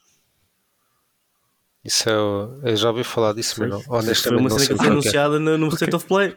Ok, Ah, ok. pois. Stellar- Nem é o meu estilo de jogo. Eh, o Rise of the Ronin ehm, parece interessante. Eu acho é que deve ser daqueles que o Francisco gosta. Ah, Assim, é isso, né? Também estou com- não é? E, sim, Que é Pá, de Team sofrer Ninja- ou. Ah, sim, de Team sofrer. Ninja não é, nem sempre é disso. Exato. Eh, o que eles lançaram este ano, que foi o Wulong eh, Fallen, Sim, não, esse aí é mais hardcore. sim, que saiu Mas no Game Pass está, até. Mas é isso que eu Mas estou a esse aí dizer. é A Team- mais hardcore. Acho que a Team Ninja vai, vai tipo variando. Por exemplo, o. Como é que eles chamam? O Ninja Gaiden, não é? É Ninja Gaiden. Um, Sim, dois, que três, também são Omega, dele. por aí fora. Tipo, esses jogos pá, não são a coisa mais fácil do mundo, Sim, mas também não exato. são jogos extremamente É complexos. mais ao nível, talvez, de um God of War. Eu, eu joguei o- Nos o primeiros, primeiros, sim. sim, e aquilo, a dificuldade para mim é os primeiros God of War, mas com, com ninjas, sim. Yeah, e são yeah. fixos os jogos. É, os Ninja Gaiden, lá está. Por isso é que eu estou a dizer, acho que a Team Ninja, eu estou curioso, lá está, estou sempre naquela na expectativa de ver o que é que é. Porque Sim. a, a Team Ninja tanto nos pode apresentar um jogo mais estilo God of War, lá está, dos antigos, como nos pode apresentar um jogo mais parecido com um Souls. E pronto, então, enquanto não souber exatamente, vou andar um bocadinho na expectativa para ver. Mas deixou-me curioso, opá, nem que seja pela temática e pelo Sim. ambiente que apresenta. E assim, eu, por exemplo, eu suei e chorei e, quase que parti eh, tudo a jogar eh, o Sekiro, mas o facto, a, a temática do jogo, pá, pronto, fez-me fez -me, fez -me jogar, o que é que eu hei de fazer? Mas detesto aquilo. Eu apetecia-me ma- matar alguém. Eu vou fazer aqui uma revelação. Eu nunca joguei Sekiro. Olha, olha, nunca joguei Sekiro. É demasiado fácil para ti. Não, não, fazer- não. não. deram eu tinha na altura, tipo, podia a possibilidade. Ou o Elden, o Elden Ring ou Sekiro. E, pá, eu fui para o mais que se estava mais Ah, falado na altura era o Elden Ring. E pronto. Pois. Porque também Não, já vinha tipo daquela do flow que do ter passado o, o, o, Dark Souls 1, 2 e 3. Ou seja, foi mesmo Yeah. ali consecu- foi quase Olha, mesmo um, no um que eu seguimento. depois eu, não, eu joguei Sekiro e nunca joguei o Ghost of Tsushima. Eh, acabou por, por esse ficar de lado para mim. Ah, É. mas não tem nada a ver, o Ghost of Tsushima não, eu sei, eu é sei. só- Não, a questão foi eh, os dois jogos Cara do saíram. pintinho. os dois jogos saíram perto um do outro, ehm, com, com muita proximidade, e eu, como estava a jogar o Sekiro, não conseguia jogar o Ghost of Man. Tsushima. E depois acabou Houve por. muita gente que fez essa opção. por favor, vai jogar Ghost of. Tsushima. Olha, Muito eu bom. comecei o Ghost of É Tsushima, sim, tenho ali e nunca terminei. Mas, mas quero Ai, é- jogá-lo, claro. é o quero meu jogá-lo. jogo E, é- e favorito. é, dos, é dos que irei jogar. É o meu Não, jogo quero favorito. jogá-lo. Eh, eu quero jogá-lo muito. Eh, esse por acaso não o tenho, nem sequer o tenho. eh, Aliás, todo, eu o fiquei, eu fiquei bué da triste porque eu, eu passei o jogo, o, o jogo ah, adorei tudo, foi um jogo que me fez apaixonar por photomode, foi um, é- foi um jogo que mudou a minha vida e assim que eu acabo, platino, faço todas as missões secundárias, faço tudo, tudo, tudo, recebemos no Café Mais Geek a versão ah, Director's Cut com o Director's DLC. Cut da- o PS5. Eu, Phonics, mano. Ah, tá, é mais uma forma Porra. de voltar a jogá-lo. Mas, mas a cena é que eu tinha acabadinho de jogar. O que eu fui fazer foi fui jogar a expansão, que eles tinham uma expansão da Iki Island, Sim. fazer a comparação direta de- de- das cenas da 4 para a 5. E- mas fiquei naquela, pá, ainda, agora quero voltar a jogar o Ghost of Tsushima todo do início, mas na PS5, porque se na PS4 está assim tão bonito, fogo na PS5 então. Eu acho é que os, eu, eu senti na altura quando saiu o Ghost of Tsushima e o Sekiro, acho que eles saíram. eh, Primeiro, o, o- estilo é muito semelhante, por muito que, seja diferente o, o que eles apresentam, Hum. é muito semelhante e saíram muito próximos um do outro. E eu acho, que- eu acho que houve bem malta, porque eu digo, eu na altura, lá está, tive, peguei o Sekiro porque, porque, pronto, foi, foi para análise, não, não foi por uma questão de eu ter comprado, porque não, não é de todo o meu estilo de jogo. Um, mas pronto, a temática interessou-me e eu acabei por o jogar.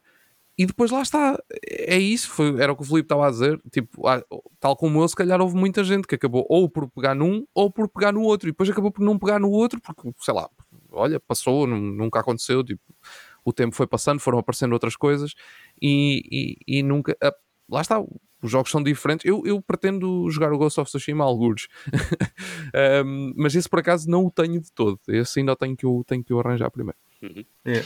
Olha, eu gostei muito desse jogo pela questão da forma como introduziu a, muitas conce- a muitos conceitos e a muitas eh, tradições históricas que existem no Japão que eu desconhecia, histórias, eh, lore, mas fiéis à história real. Aquilo não, é, não foi simplesmente, olha, vamos criar aqui. Não, pegaram mesmo os factos históricos e pegaram lá. E por outro lado, os colecionáveis, eh, porque têm raposas. Tu praticamente, tipo, quando estás à beira do. Aquele é um sistema tão fofo. Eu quando vi aquilo, ah, tem uma raposa. Eu não sabia, eu, deixa-me ir atrás da raposa, porque ela parece-me estar a dizer qualquer coisa. Eu fui atrás dela, em cima do cavalo, depois saí do cavalo, e só depois é que me apercebi que tens que seguir as raposas, por exemplo, para, chegar, para ir a uns colecionáveis, que é tipo a uns pequenos templos. Te dão depois um bónus e tal. Pá, eu achei aquilo fenomenal. E eu, a sério, se eu tenho que seguir as raposas para ir eh, a procurar estes itens e tal, já me venderam o jogo. Não. E na altura até recebi como presente de, de anos, que também eh, eu não- já sabia que ele tinha, eh, já tinha saído, mas ok, tudo bem. Ah, e também tenho que dar eh, props porque há uma situação muito boa que é a forma como o jogo está do lado. Eu, não é assim, eu sei que há muita gente cá em Portugal que não gosta de jogos como estão falados em português, mas também sei que há gente em Portugal que não gosta ou não tem tanta facilidade de ver coisas em inglês e até gosta da forma como estão feitas as dublagens portuguesas. Esse jogo está muito bem dublado em português. Tenho que também dar eh, props a quem. eh, Bro, bah, props é para os bros, mas eh, tenho que dar aqui eh, os parabéns também à equipa da Sony eh, pelo casting que fizeram e pelo elenco de pessoas que dão voz em português às personagens. A Sony faz bom trabalho nesses aspectos. Eu é que me faz confusão ouvir dobrado em português, mas, É. mas, mas sim, mas faz Só grande uma trabalho. pequeniníssima curiosidade por causa disso. Vocês sabem quem faz a voz do Venom no uh, Spider-Man? É pá, estragaste, é o da Weasel, estraga- estragaste o, o coisa. O da Weasel, o Carlão. sim. Mano, tu, tu, tu ouve. É, é- É, não, Exato. Fala... não. O Pintinho estava fora do jogo, vá. o Pintinho sabe tudo, da Play. Não, não, não, não isso é tipo. Tu, tu ouves o. Tu ouves. Já vi cenas a comparar, tipo. Oh, sim, sim. o We Are Venom do, do ator que dá a voz. Até mesmo tens o Tom Hardy e depois tens o Carlão. Nós somos Venom. Tu. ah. Mas era isso que eu fazia ideia quando disseram, pá, quem será o, o Venom? Eu, pá, realmente, o que é que faz a voz portuguesa? E que estava toda distorcida quando vi que era o Garlão. Ah, agora faz sentido. Porque há certos tons de voz que parecia mesmo ele. Mas tudo bem. Foi só aqui um. Bem, se o Venom desse ganda rap, agora não dando rap não faz sentido. Nunca sabe da expansão que vão lançar. Do, disseram que iam Olha fazer. isso, olha. Exclusivos PlayStation 5, DLCs, acho que estão por causa dos leaks da Insomnia que foram revelados que há imensos DLCs de Spider-Man 2 a serem lançados este ano. Olha, se for como aqueles que estavam, que saíram nos leaks do GTA, do, da Rockstar, que, Pois. leaks É, que eram vamos- DLCs é, para o GTA. V. E depois, olha, eu tive aqui ver sítios e não sei o quê. online é mais exclusivos, É. exclusivos de PlayStation. Baby Steps, não se esqueçam daquela abominação completamente da natureza que deu no State of Play. Ah, sim, o gajo parecia estar todo bêbado. Aquele Yeah. gajo está todo bêbado, Yeah. deves controlar São cada exclusivos pé. da PlayStation. Ok, É um mas exclusivo isso é um da PlayStation. exclusivo. Ok, está bem. Aquilo parecia mais para É encher um chouriço do Play. É um né? exclusivo. Não se esqueçam que o Knights of the Old Republic Remake é exclusivo PlayStation e, para todos os efeitos, ainda está escalado, ainda está vivo. Ainda está vivo. Ok. E possivelmente para o pro- não, não se calhar não este ano que vem, mas que era para o outro. Ah, Eu, eu há bocadinho, quando estávamos a falar de exclusivos, eu eu estava a olhar mais para a questão de estúdios first party do que propriamente esse tipo de exclusivos. Ah, É. incrível. Não, estou a ser o mais sincero possível. É porque É por isso que nós compramos uma PlayStation, não é? Que é mesmo assim. Não, e compras também por causa do DualSense. O DualSense dá-te uma experiência gaming elevada que não tens em mais nenhuma consola, Felipe. Tens que perceber. Sim. podemos dizer que a Switch é pena que os, os estúdios não, não, não, não usem. Mas sim, o DualSense tem outras, tem outras características. Mas esse Knights of the Old Republic, não sei se vai ver a luz do dia, não sei. Eu, olha, é assim, esse é um dos meus jogos favoritos de sempre, se não o, o original, e, e esse remake está com tantos problemas já que eu já acho que já preferi que não saísse, porque se é para, para irem estragar aquilo que foi feito, sabem? Eu não sei se vocês jogaram o original, mas é pá, Qual? para Desculpa, mim, não, não, não apanhei. o Star Wars, o Knights of the Old Republic, Joguei. Joguei. e aquilo para mim é pá, excelente. Aquilo, aquilo é incrível em, em vários aspectos. O problema é que o jogo envelheceu mal para caraças. Ah, sim, é normal. É, e também temos outro jogo da Star Wars anunciado. É para já para 2024 também, não é? O Outlaws O é para Outlaws. 2024. Esse também Eu pareceu muito bom. Eu, olha, eu, eu entretanto, já agora aproveito o Ubisoft. Yeah, eu cansei-me, eh, tipo do Avatar.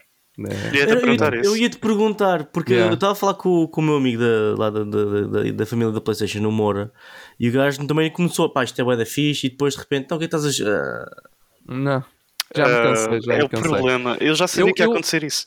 Eu acho que ainda vou, ainda vou lá dar mais uns saltinhos, epá, mas não, não sei, não estou, não estou, já não estou. Epá, tipo, tu não precisas de tanto tempo para contar um- uma porra de uma história.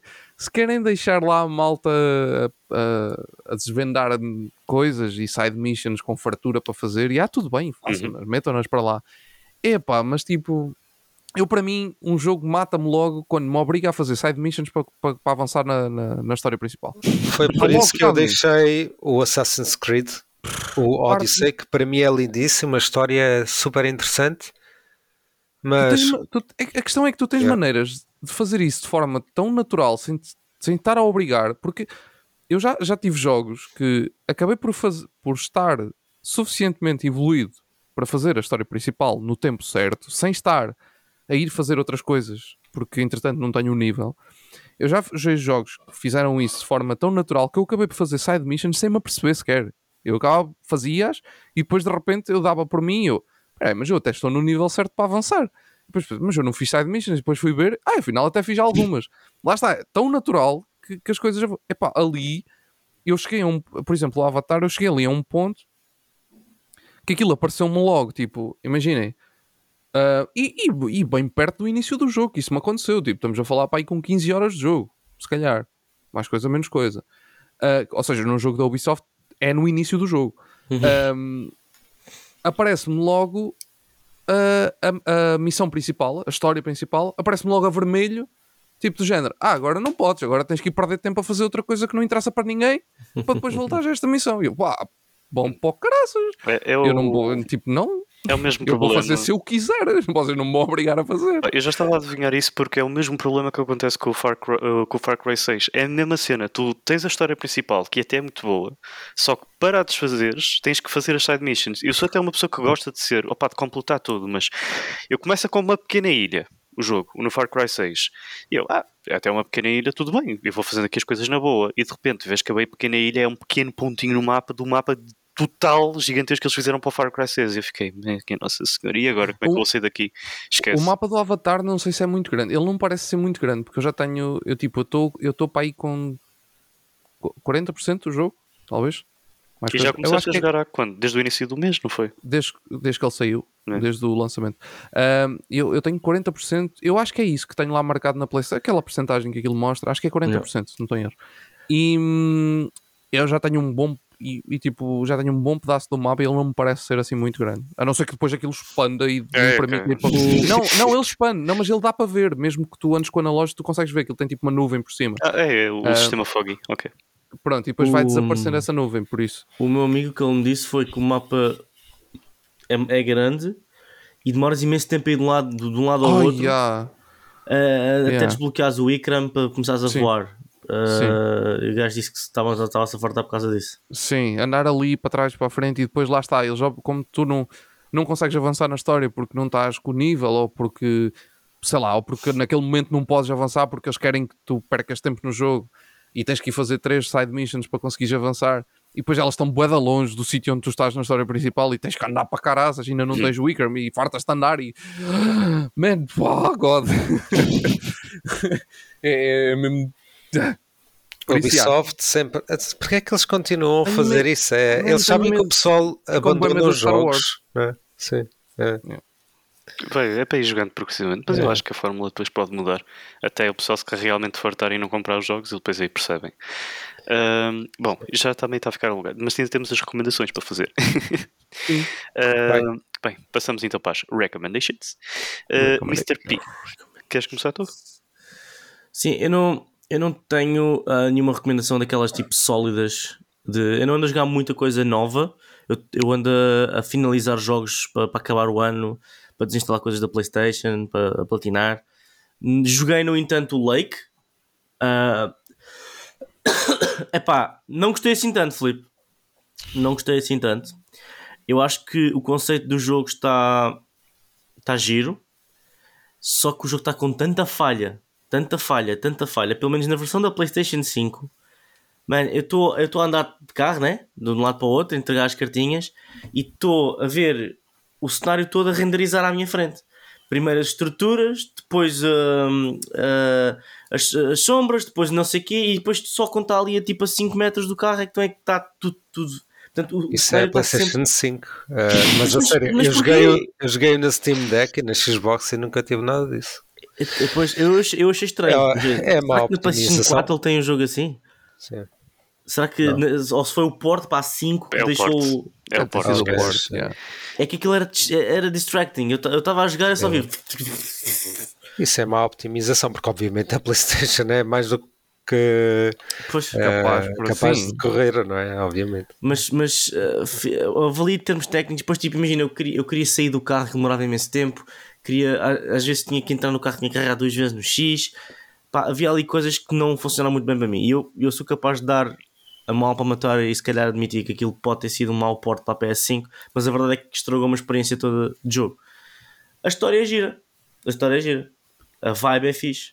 Só que eu acho que não aproveitei tão bem a vibe e, por conse- consequentemente, a história por causa destas falhas técnicas do jogo. No entanto, tenho aqui o Seasons Greetings, o, o DLC, ah, para pegar ainda. Que quero pegar nisso. Ah, entretanto, acabei por platinar o Lake também. Fiz os finais todos diferentes. Ah, e queria pegar nisso. Mas a minha recomendação acaba por ser. ah, pá, Hogwarts Legacy. Tipo. Quem tem saudades, pega. Quem não tem saudades, volta a pegar. Vai ver que tem saudades e não sabia. Eu estou a virar as personagens todas ah, de Hufflepuff, Slytherin.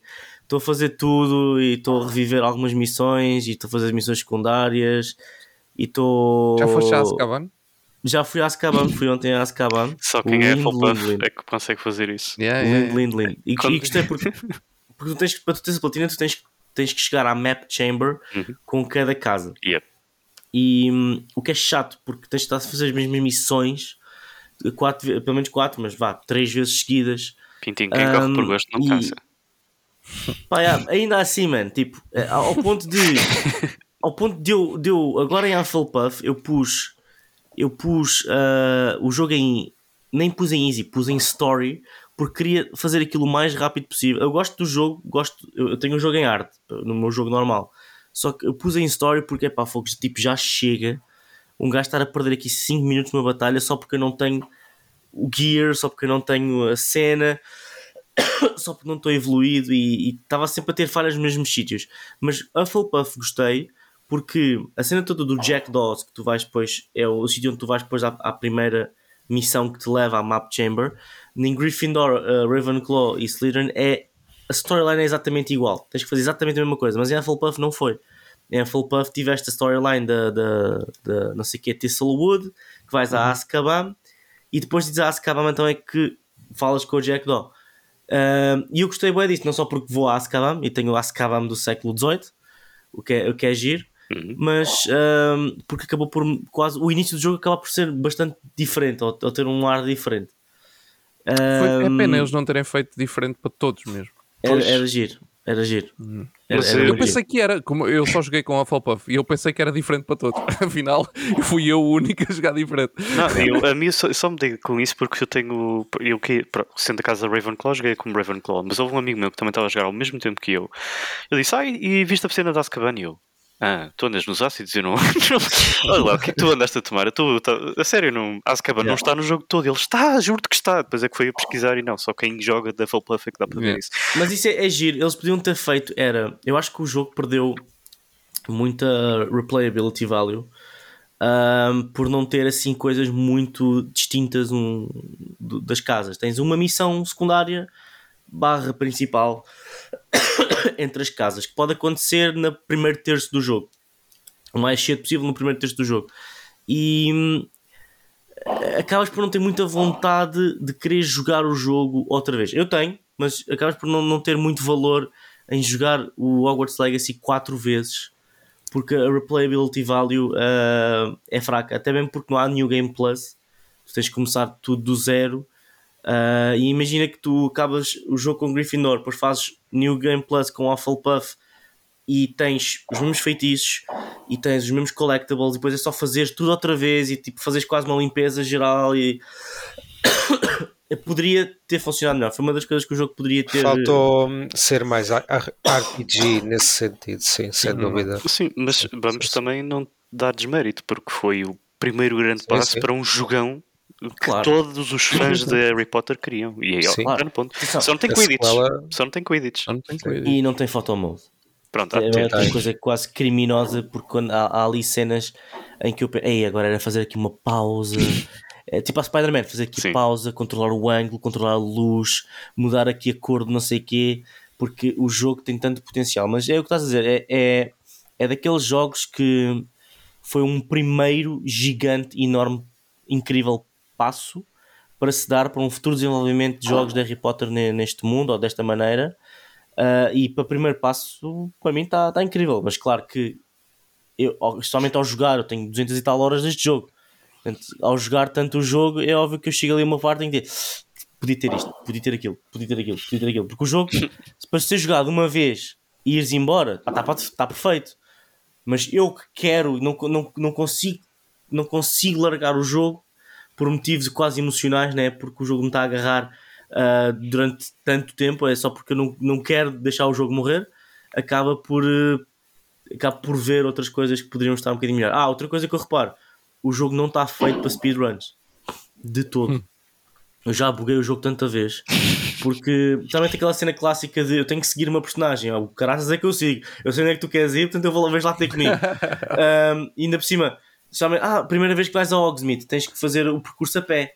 E a fazer o percurso a pé tens que fazer assim, depois fazer assim, depois fazer assim. E aquilo é numa subida. Eu, man, fuck this. E faço corta-mato o tempo todo. e eu estou com o Sebastian e o Sebastian tipo, fica confuso, manda um sprint do caraças e, eu, tipo, e o jogo buga todo quando chega ao pé de mim dá-me um encontrão. Aquilo é giro, é giro ver que o jogo não está preparado para estes speedruns nem para estas coisas. Uh, mas, mas de facto, pronto, é aquelas coisas. Tipo, agora podia haver uma otimizaçãozinha aqui ou ali, mas é óbvio que são não. coisas que. Com o tempo, eu acho que vai haver.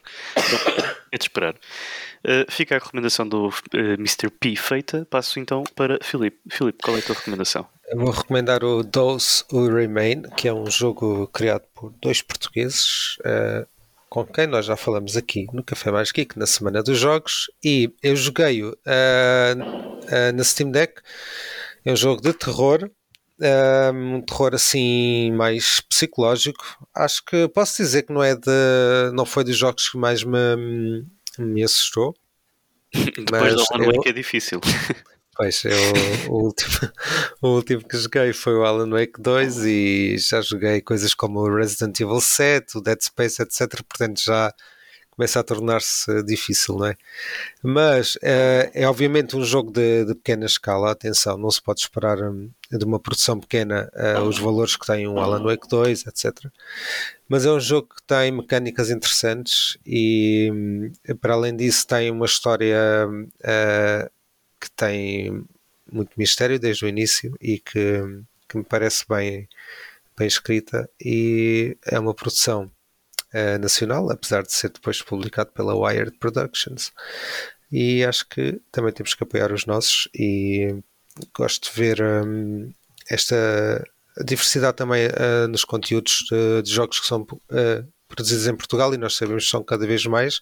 E eu, como fã de terror, estou sempre, estou sempre a torcer por, um, por estes jogos. Ele até eu comprei o muito barato no Steam. O Steam nós sabemos que para isso é, é incrível, que tem, tem preços sempre eh, bastante bons, mas o jogo não é, não é um jogo caro. Eu acho que ele, uh, por exemplo, na PlayStation né, custa tipo uh, eh, 20 euros à volta disso, portanto é um jogo que, no qual vale a pena investir. Não é um jogo muito grande, portanto também é perfeito se querem, se calhar, entre um jogo grande uh, e outro uh, da Ubisoft com 300 horas de jogo, se calhar ali pelo meio podem colocar assim um destes mais mais curtinhos que também às vezes às vezes sabem bem também por não pronto, para não acontecer o que disse o Eduardo com o Avatar que depois acaba por uh, acabam por nos cansar ao ponto de, não gostarmos mais daquilo que estamos a jogar. E depois estes jogos pequeninos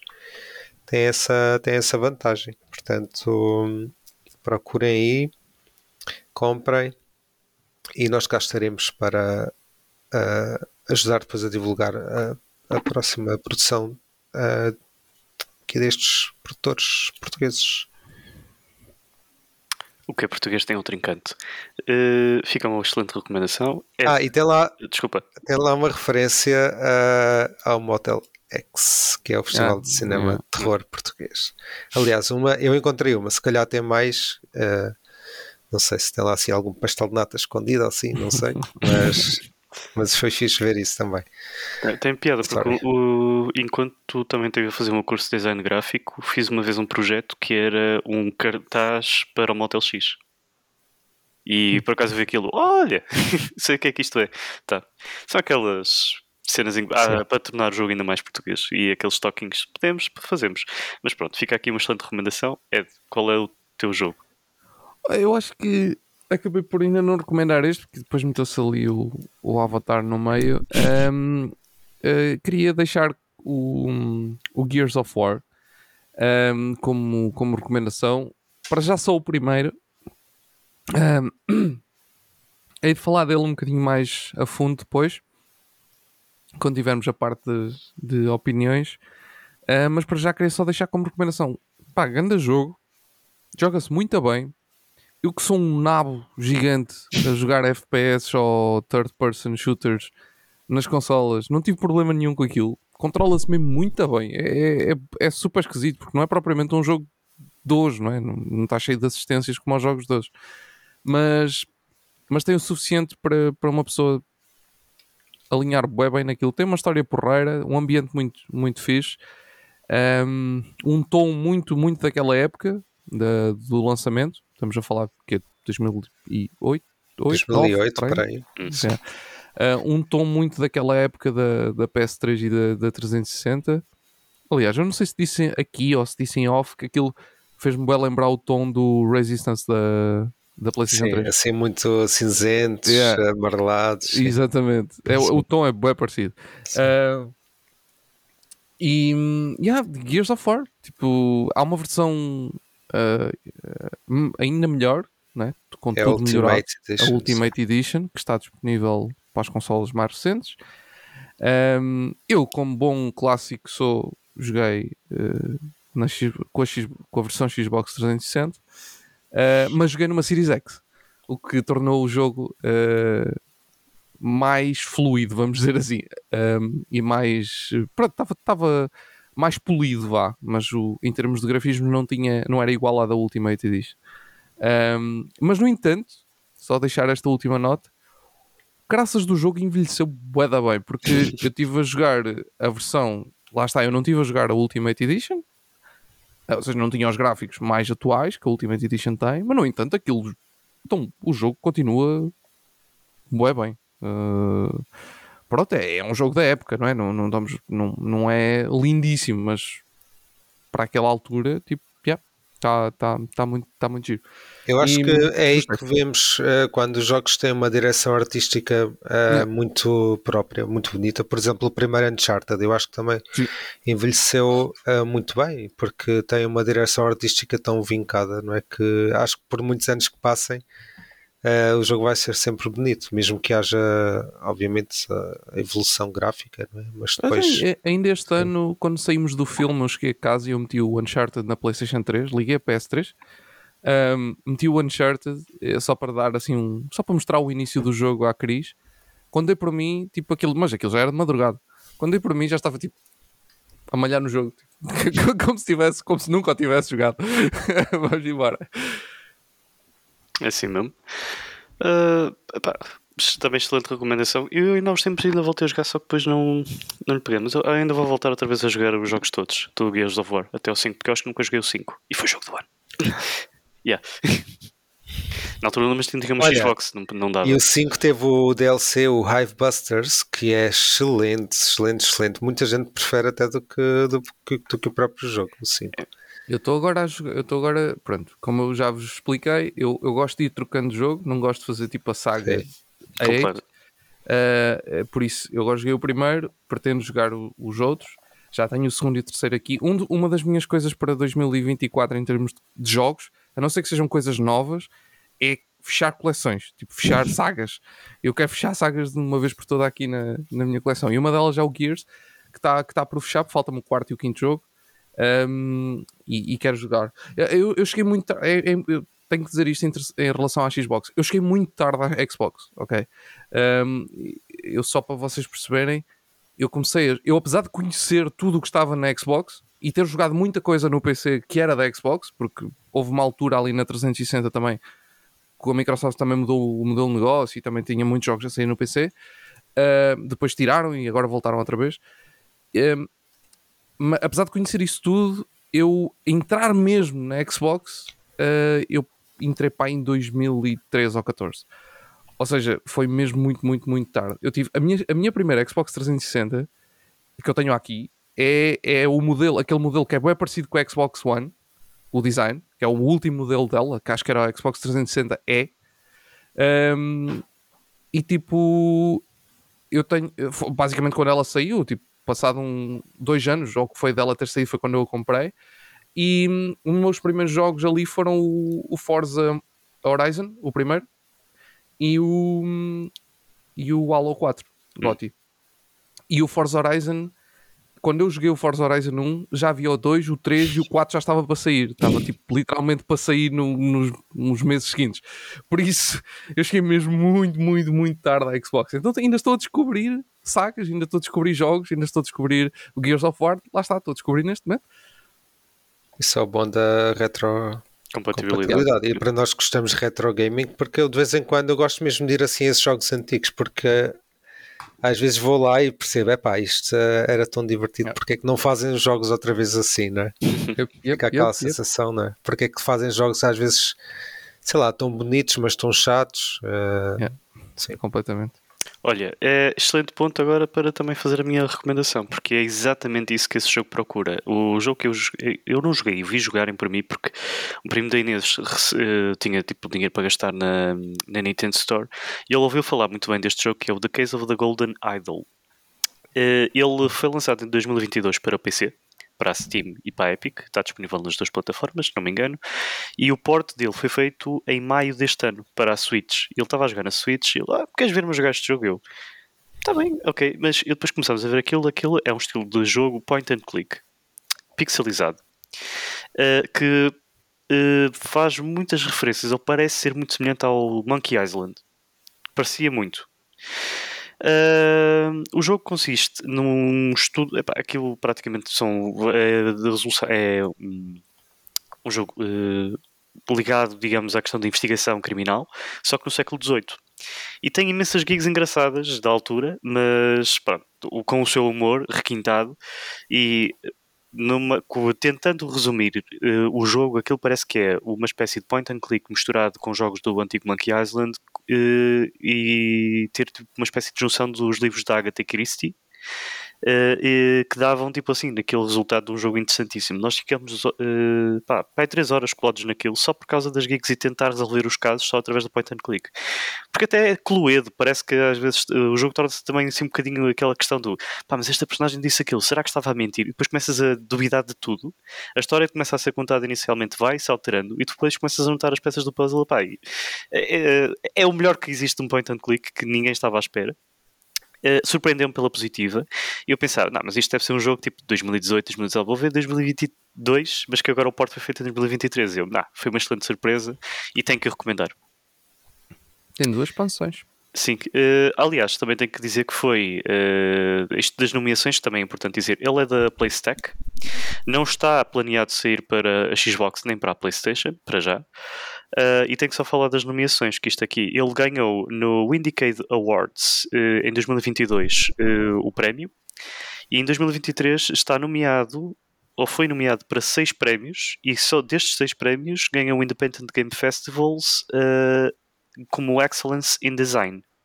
Epá, eu, se uh, Ok. este- estes prémios não me disserem nada do jogo, epá, pronto, tudo bem, mas fica aqui uh, a minha recomendação, porque foi realmente um achado. Eu não estava à espera de uma coisa tão engraçada um, e gostamos. Pá, O jogo também não é muito grande, tem pá, máximo dos máximos de demorarem muito tempo a resolver os casos e demora-se muito grande, ou, ou torna-se grande. Uh, mas 3 horitas nós fizemos aqui, tivemos a divertir-nos, mas o jogo está planeado ter 8, 10 horas no máximo. É, teve nomeado para os BAFTA. É, pronto. Uh... vejam, vejam essas situações porque eu acho que vão, vão gostar, fiquem de olho. Uh, the Case of the Golden Idol. Uh, pronto, e assim, uh, tenho mais algum assunto que queiram tratar no último podcast, no último episódio do podcast de 2023, tá não é o último. Eu, eu quero deixar uma resolução de ano novo que é nós os quatro juntarmos na, num evento de gaming uh, em Sim. 2024. Em Portugal ou fora de Portugal? Preferência fora de Portugal. Hum. Tu queres a viajar e juntar amigos nessa viagem. Exatamente, vês como tu sabes. Eu já sei onde é que queres viajar. Não sei se vai estar frio na altura. Eu não sei, mas olha, eu vou deixar aqui o apontamento que nós eh, deveríamos sim fazer alguma coisa. Ou, ou melhor, deixem-me reformular. Próximo, eh, próxima edição dos The Game Awards eh, não deveria ser nós online em live. Pronto, é só isto que eu quero deixar. Às meia-noite nós vamos todos para Coimbra ou para qualquer sítio, vestidos a rigor. Sim. Não pode ser em qualquer sítio, porque precisamos de uma série de estruturas Exato. para, Sim, não Para pode ser no fazer algo estacionamento do. Alma Shopping, tem que ser. Exato, um- não, não, não. Sim, porque fizermos à meia-noite somos corridos ao pontapé de lá. Sim, também. Ah, Também Mas é sim, uma, é uma eu excelente acho- iniciativa. eu acho que isso deveria acontecer. Acho que sim. Concordo. Concordo plenamente. Mas, mas eu, eu, eu, realço, eu realço o meu desafio de irmos a uma Gamescom, os quatro, ou, ou irmos, sei lá, a uma. Não sei o que é que há aí de eventos giros. Era, era giro, era giro. Fica, Ai, ah, fica, fica a proposta lançada. É uma questão de só de possibilidades. Porque isto agora. Ah, e deixa-me dizer uma coisa antes de fecharmos. Já recebi o postal. Ah, Eu se calhar também recebi, Não é? mas eu agora não estou aí para, se- para também não estou receber. não é? epá, eu digo-vos uma coisa: os Chegou correios aqui no Porto estão É. um caos. Por causa das um greves e bocadinho dobrado aqui no canto, mas chegou. tá, mas, mas está em boas condições em geral? Tá, tá, tá. Só, tá, só sobrou aqui um bocadinho no canto, mas de resto está tá top. Mas O esse é, Cris- o da Cris esse é de que é do Hogwarts. Legacy. É do Este é Hogwarts do Legacy. Hogwarts. Ah. Hogwarts, sim, sim. Eu só quero todo. imaginar o que é que está escrito naquela carta. Cheiras mal, é tchau. É. Assim. Yeah, o da, o da- Não, também está, também está dobrado no canto. Acho que sofreram os dois no mesmo sítio. Basicamente vieram colados a viagem toda. Estão dobrados exatamente no mesmo sítio. Mas é engraçado, se- se- até agora foram as únicas pessoas que me disseram que já receberam, mais ninguém disse nada. Eu, até, eu, eu, eu já era para dizer morte. antes de começarmos a gravar e depois lembrei-me. Não, vou deixar para a gravação e agora já ia-me passar. Por causa do Não Mais vale tarde do que nunca. E eu, por acaso, também não estou em casa, mas já, também já devo ter recebido no- na caixa de correio. Ele não sai de lá. No próximo episódio mostras. É, e o outra- Filipe, a próxima vez que vou voltar a Portugal. Lá para o verão. Outras Oh, não, enviam se também para lá. Ah, Feliz Natal! Está lá para o verão. Isto é agora? 2023. Está bem, siga. O que importa é o espírito. É Natal, quando- é Natal quando o homem quiser. E E já tenho, também, aqui mais, já tenho aqui mais para enviar. Boa. Tenho aqui mais. Porque é, aquilo é, giro, é, é, é tipo um never ending cycle. Porque eu, eu publiquei um story a dizer que estava a pôr no, na, na caixa de correio. Ah, já vou tarde. Não vens tarde, não, que eu tenho. E depois meti outra story a dizer: Olha, fazer mais. E o pessoal, olha, mete aí, mete aí, mete aí. Entretanto já tenho imenso. Agora é só pôr na caixa de correio. A Paula disse que já tens bué de subscritores, bué de viewers. Epá, é por Tipo, acaso é essa chato. porque Eu não peço nada em troca disto, se calhar devia, né? Ah, mas tens que subscrever, tens que assistir. Quem assistir pelo menos 3 horas ao do minha live já tem direito a um. Oh, oh, assim. isso é que Isso é. aí é que tens que ser. Pá, a Twitch agora já permite quase tudo. E em aspas e pronto. Cada pessoa agora tem que saber o que é que tens que também fazer. Tá, até, pá, tens que fazer à vida, como diz o outro, né? É verdade, é verdade. Tens que também utilizar armas. Se quiseres, mete. Yeah, porque eu acho que se eu disser, olha, quem quiser manda mensagem, ninguém manda mensagem. Se quiseres, mete like. Uau! É logo. Não, tens que assistir 3 horas. E eu estou aqui a contar, tenho um counter. Estou a brincar. Preciso aumentar a taxa de retenção deste vídeo em particular e do tempo de vista para, para ser monetizado no YouTube. É. Faz favor. Ou então a pessoa deixa aberto, vai fazer qualquer coisa, depois vai lá, já passam 3 horas. Ok, já posso pedir. Estou a brincar. Não, não, não, mas é uma excelente ideia, uma excelente ideia. Enfim. Ahm, epá, eu por acaso ia dizer qualquer. Ah, sobre a questão do giveaway, só vamos dizer daqui a duas semanas. Porque entretanto também precisamos que mais pessoas falem sobre, hum, sobre isso, certo? Sobre a questão do- dos gorros. Ah, Sim, sim, sim. Estamos à espera que alguém diga alguma coisa. Mais coisas, sim. yeah. Já não me O lembrava disso. vídeo, o, vídeo no o, o vídeo do episódio passado saiu um bocadinho mais tarde, porque tipo, houve ali uns problemas no, na- no upload e no render e não sei o quê. Ahm, mas já, está disponível. É só irem ao YouTube, está lá o vídeo todo. Pronto, e é isso. Recebi agora, uma, recebi agora uma, uma notificação no Instagram de um gajo à toa que eu não conheço de lado nenhum, que é o Santi, eh, que disse obrigado Pintinho, chegou hoje, feliz ano novo. Eu, Já estou já estou feliz. Já toda a gente. Sinto mesmo para Natal, mano. Sinto mesmo uh, a distribuir Christmas cheer. Através da PlayStation. Imagina, consegues juntar o útil ao agradável. É isso. É Exatamente. isso mesmo. Bem, pessoal, ah, bem Bom fazer ano. aquela piada de seca que é. Pá, vemos para o ano. Vemos para o Sim. ano. Boas entradas. Ui. Entrem, entrem com o pé direito, ou com os dois, entrem com o pé juntos e façam um penalti. Pá, não sei. É como, É no, isso. como dissemos no take, entrem de cabeça. Entendo Dê de engana cabeça. tombo no, Jesus. na hora, à meia-noite. Eu aqui em Berlim sou capaz de explodir aí com, com Jesus. os fogos de artifício. Vocês não têm noção. Isto aqui é mesmo Bem, explosivo. Vamos cortar esta frase. Eu aqui em Berlim sou capaz de explodir, enviar ao governo É. uh, alemão. Eu, cuidado com este imigrante que ele está a querer explodir coisas. Deportado, ok. Tchau. Feliz, feliz. Feliz, feliz, feliz, Feliz, feliz. feliz 2024. feliz, feliz. Tchau, tchau, Comprei uma. Switch. Oh.